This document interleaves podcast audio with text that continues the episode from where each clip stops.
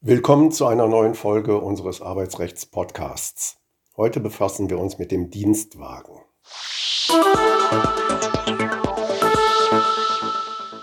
Stellt der Arbeitgeber dem Arbeitnehmer einen Pkw ausschließlich zur dienstlichen Nutzung zur Verfügung, so kann er die Nutzung ohne weiteres widerrufen, wenn der dienstliche Zweck entfällt. Gestattet er hingegen auch die private Nutzung, so ist ein solcher Widerruf nur möglich, wenn ein ausdrücklicher Widerrufsvorbehalt vereinbart wurde.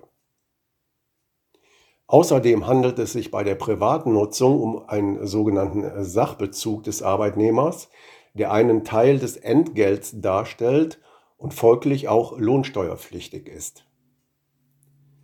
Der Widerruf ist aber auch trotz Widerrufsvorbehaltes grundsätzlich nur nach billigem Ermessen möglich, da der Arbeitgeber Entgeltbestandteile nicht ohne weiteres widerrufen kann.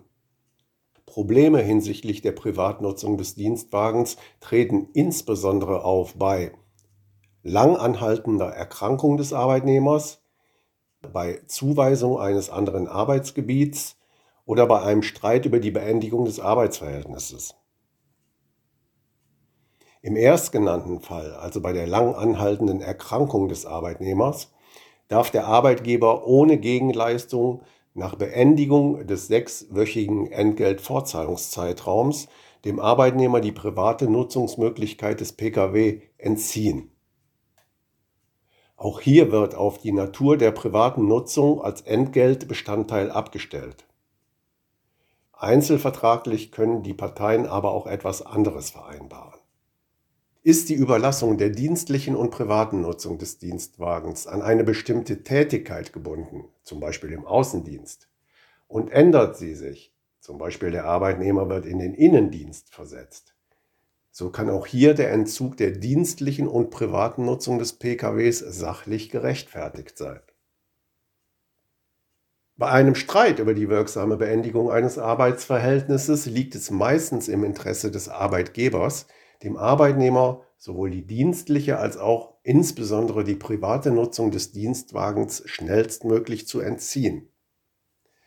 Fordert der Arbeitgeber den Dienstwagen jedoch vor Beendigung des Kündigungsschutzverfahrens zurück und stellt sich dann im Ergebnis heraus, dass die Kündigung unwirksam war, ist der Arbeitgeber hinsichtlich der Entziehung der privaten Nutzung des Dienstwagens schadensersatzpflichtig.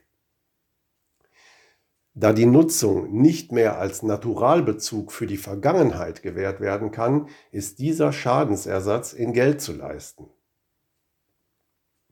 Umstritten ist dabei die Berechnung des Schadens. Das Bundesarbeitsgericht stellt auf eine konkrete Schadensermittlung ab.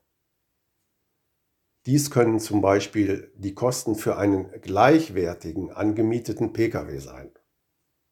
Andere Stimmen in der Literatur wollen die Schadensberechnung anhand der gültigen Nutzungsausfallentschädigungstabellen bei Unfallschäden vornehmen.